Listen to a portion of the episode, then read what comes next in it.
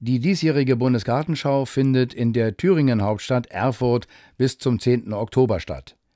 Die Eröffnung war am 23. April und das große Blumenbeet ist das Markenzeichen des Egerparks und Europas größtes ornamental bepflanztes Blumenbeet. Typisch sind die Farbabstufungen in harmonischer Formgebung, die durch Blütenflor vertreten werden. Wechselnde Blumenschauen mit Stiefmütterchen, Löwenmäulchen, Hortensien, Schmuckkörbchen und Dahlien waren und sind in Blüte. Ab September verschiedene Gräser und der Sonnenhut. 290 Dahliensorten in Weiß, Orange, Rosa, Purpur oder Dunkelrot begeistern die Besucher. Die Rose gilt als Höhepunkt jeder Gartenschau und sie blüht von Juni bis teilweise Oktober. Stauden in Weiß und Grün bilden den Hintergrund, untermalt von 20.000 Zwiebelblumen. Unsere Stadt- und Bugerführerin Sabine Hahnel weiß noch mehr. Wir bewegen uns hier entlang des großen Blumenbeets, 370 Meter lang, 6000 Quadratmeter groß, wunderschön bepflanzt und ganz der Mode entsprechend, dem Trend dieses Jahr verschiedene Höhen der Pflanzen, wie so eine Art 3D. Wir haben hier ringsherum sehr guten Boden, sehr milde klimatische Verhältnisse. Blumen wurden gezüchtet, Gemüse wurde gezüchtet und seit den 60er Jahren hat man das Ausstellungsgelände. Ja, man sieht noch die alten denkmalgeschützten Hallen und die Stadt ist stolz darauf, so eine lange Gartenbautradition zu haben. Jetzt ein bisschen revitalisiert natürlich durch die Buga mit neuen Ideen, mit ganz vielen Besuchern, mit verschiedenen temporären Ausstellungen, aber 85 Prozent von dem, was hier gerade zu sehen ist, bleiben auch dauerhaft. Was sehen wir zum Beispiel für Pflanzen und Blumen, die herausstechen, die gerade schön blühen? Wir haben den Tabak, der zwischendrin blüht. Wir haben den Ziersalbei, die schwarzäugige Susanne, die hier überall zu sehen ist und sich hochrankt. Wir haben Rosenpetunien, Geranien, die Dahlien sind da. Grabgestaltung und Denkmal sind doch bestimmt ein zentrales Thema auf jeder Bundesgartenschau. Grab- und Steinmetzarbeiten werden auf 1600 Quadratmetern mit 52 Mustergräbern ausgestellt. Wir haben die Gestaltung von Naturgräbern, von Urnengräbern und auch von Gräbern, die also mit Bestattung erfolgen.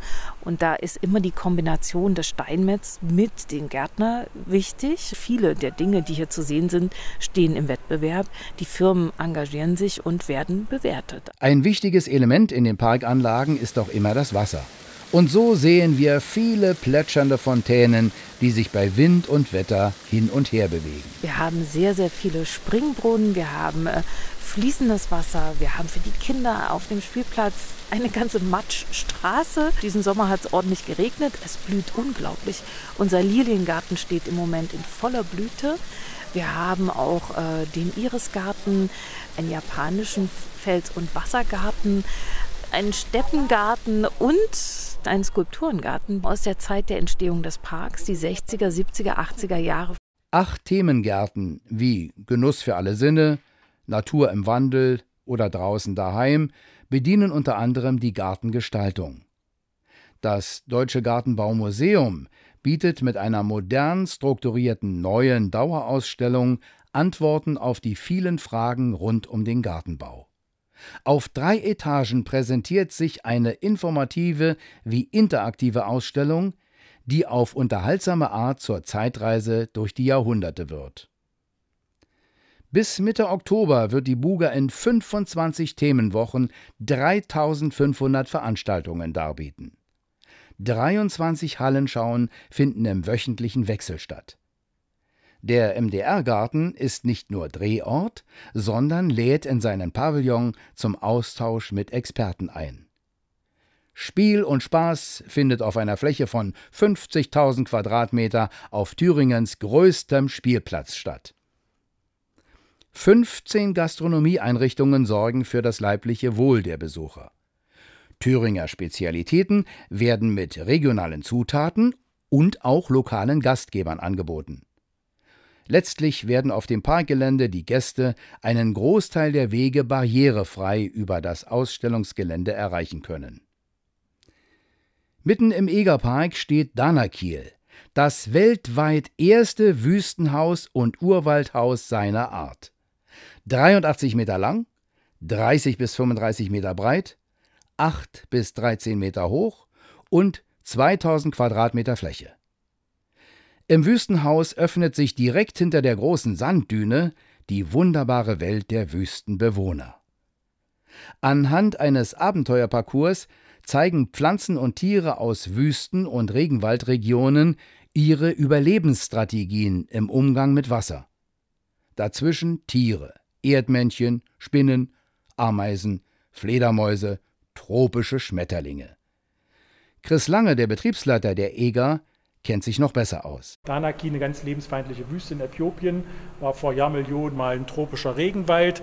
Diese Wüste wird hier dargestellt in dem Haus. Da gibt es die Schatzgräber, das sind Pflanzen, die ganz, ganz tiefe Wurzeln haben, in 40 bis 50 Meter Tiefe, äh, suchen die dann das Wasser. Dann gibt es Schattenmacher, die sich gegenseitig Schatten machen oder durch ihre Wuchsform. Da gibt es ganz, ganz viele äh, Anpassungsstrategien. Wie gehen Pflanzen und Tiere mit dem Überfluss des Wassers um? Und das haben wir hier auf einem Rundweg erlebbar gemacht. Wir haben den Rundweg auch digital für diejenigen, die jetzt nicht analog die Runde drehen wollen. Und man sammelt das Wasser auf diesem Rundweg mit dem Tablet ein. Man hat eine Wünschelroute, die einem den Weg zeigt. Und am Ende des Rundganges wertet man aus, was man selbst gesammelt hat und wie viel Wasser wir Menschen eigentlich bei der Produktion einer Jeanshose im Haushalt beim Duschen haben und mit wie viel wenig Wasser die Natur auskommt. Das ist so ein bisschen der Lehrcharakter des Rundgangs. Highlights sind zum Beispiel Kakteen, der Schwiegermuttersessel oder Sonnenflüchterkakteen, die ihre Blätter umgebildet haben zu Stacheln und eine umgesetzte 30-jährige Opuntie, die in dem großen Haus weiterwachsen kann. Natürlich auch das Volk von 1500 Wüstenameisen, die aus dem südlichen Afrika kommen und die unter den heißen Bedingungen klarkommen und gut strukturiert leben können. In diesem Haus gibt's auch zwei Landschaftsscanner, den der Besucher bedienen kann und gesagt bekommt, was das für eine Pflanze ist und woher sie kommt. Jetzt sind wir hier im Urwaldbereich, haben das Volk der Blattschneiderameisen, 30 oder 40.000. Wir haben jetzt hier immer eine Mindesttemperatur von 20 Grad und eine Luftfeuchtigkeit so um die 90 Prozent. Wir haben einen großes Teil tropische Schmetterlinge. Wir bauen jetzt gerade wieder hier eine Population auf. Ein Großteil werden wir dann auch als eigene Nachzuchten haben, dass sie dann die Eiablage hier haben und das Raupenstadium, wenn wir genügend Futterpflanzen haben. Im Bereich des Urwaldhauses auf dem Urwaldsteg schauen wir auf pflanzenfressende Piranhas herunter. Die haben eine Länge von 60 bis 80 Zentimeter. Damals, als zwei- und dreijährige Fische gekauft, sind sie heute über 30 Jahre alt und können älter als ein Mensch werden. Also wir sind jetzt hier vor der großen Höhle der Fledermäuse. Hier jetzt Brillenblattnasen, da haben wir eine Population von ca. 23 Tieren. Die ernähren sich von Nektar und von Früchten. Nachtaktive Tiere, tagsüber schlafen sie in ihrer Höhle und in den Abendstunden dann gehen die in das Urwaldhaus, können dort frei fliegen, sich bewegen. Das war eine Reise durch die Klimazonen. Ein Erlebnis für alle Sinne.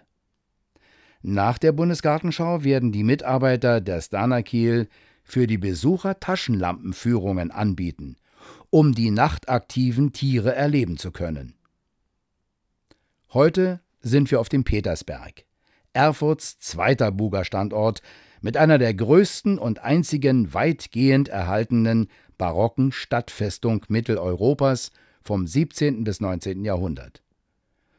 Unsere Stadtführerin Sabine Hahnel war schon mehrfach dort oben und hat interessante Informationen. Petersberg, das ist der höchste Berg der Altstadt, gut 30 Meter hoch, inzwischen auch nicht nur zu Fuß zu erklimmen, auf halber Höhe, spätestens treffen Sie auf den Fahrstuhl, ganz neu. Der bringt Sie quasi schwerelos nach oben mit schönem Blick über die Altstadt. Der Petersberg ist schon lange genutzt. Wir wissen, es gab ein großes Kloster, hier waren Benediktinermönche, die verehrten St. Peter, da kommt auch der Name her. Man sagte Peterskloster, Petersmönche und Petersberg. Die Mönche mussten dann vor 350 Jahren zusehen, wie um ihr Kloster eine Zitadelle gebaut wurde.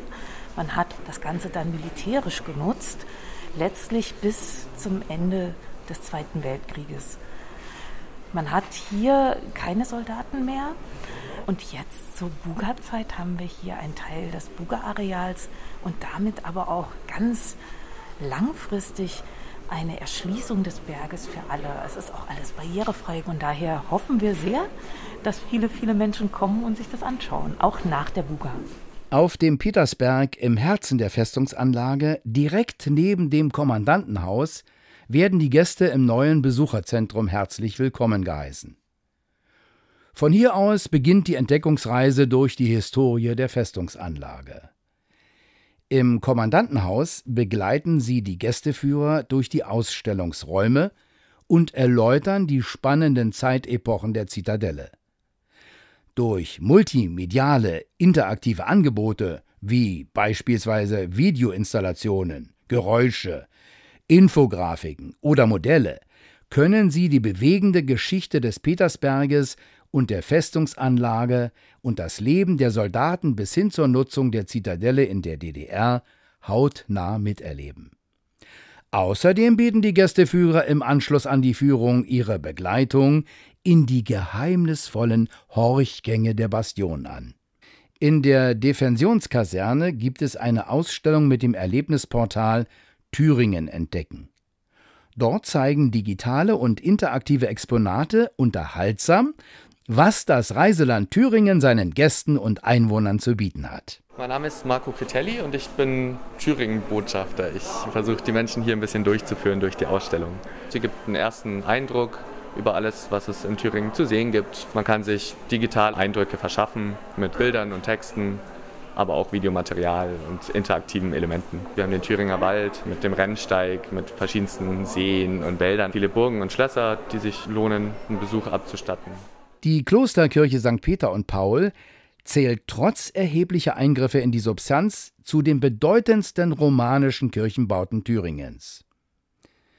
Für die Gartenschau teilsaniert und mit der Ausstellung Paradiesgarten, Gartenparadiese wird sie ein wichtiger Bestandteil der Buga 2021. Ja, wir sind in der Peterskirche, ganz vorne im ehemaligen Altarraum. Und hier haben wir so eine mediale Wiese. Man darf sozusagen, da wo der Altar stand, laufen über Gras und dabei kommen unter ihren Füßen mediale Blumen zum Vorschein. Und je mehr Leute da laufen, desto mehr Blumen und desto mehr Insekten an der multimedialen Wand und Blüten entstehen. Also wir sorgen für Leben, für Natur und ganz viel Freude. Wir haben hier außerdem, wo Längs- und Querschiff sich treffen, verschiedene Darstellungen von dem Paradiesgarten, von dem Garten Eden. Wir haben mittelalterliche Darstellungen, ein Mosaik, wir haben Gemälde und man bringt das dort in einem Bildschirm zusammen, wo die Geschichte von Adam und Eva gezeigt wird. Man hat eine alte Holzbalkendecke zum Teil weggenommen links und rechts. Dadurch sind Nischen entstanden. In diesen Nischen präsentiert die Stiftung Schlösser und Gärten Thüringen ihre Standorte. Man sieht das Schloss von Schwarzburg mit dem Garten, Schloss Wilhelmsburg in Schmalkalden, Schloss Wilhelmsthal bei Eisenach. Über uns sehen wir den Nachthimmel und wir hören die Vogelgezwitscher, die Natur. Naja, anlässlich der Buga soll den Menschen näher gebracht werden.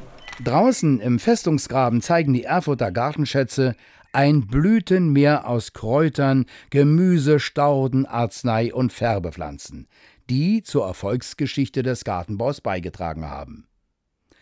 Zwischen den Beeten sind 30 Meter lange Rutschen gebaut, auf denen man durch die Blumen saust und einen Heidenspaß hat. Und es soll auch Freude machen, die Gärten und Parks der Außenstandorte zu besuchen, um die Thüringer Gartenkultur in ihrer Vielfalt bekannter zu machen.